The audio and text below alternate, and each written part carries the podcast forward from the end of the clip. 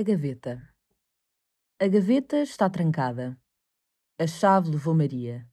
Nela guardados os planos de quem já fui algum dia.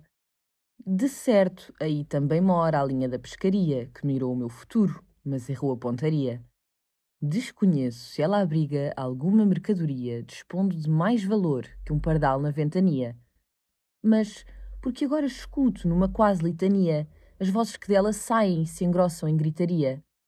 Chamo logo um bom chaveiro da Europa, Olinda ou Bahia para arrombar a gaveta, pois lá do fundo eu traria a chave de algum passado que aprisionado me espia.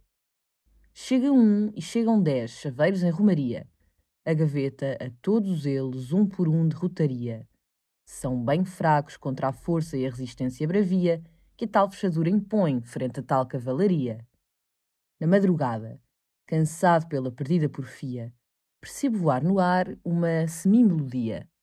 Provém daquela gaveta. Ela afinal me induzia a entrar-se a maior esforço, já que a mim se entregaria, e dentro de si guardava peça de imensa valia. Eu agora nem de chave nem de nada carecia. Conseguiu-me convencer com voz bastante macia e, pronto para apossar-me da mais pura pedraria, abria com a mão amante de quem pisa em joalharia. O tesouro acumulado era a gaveta vazia. Dois insetos passeavam sobre a superfície fria. António Carlos Sequin em Desdizer, uma edição da Imprensa Nacional.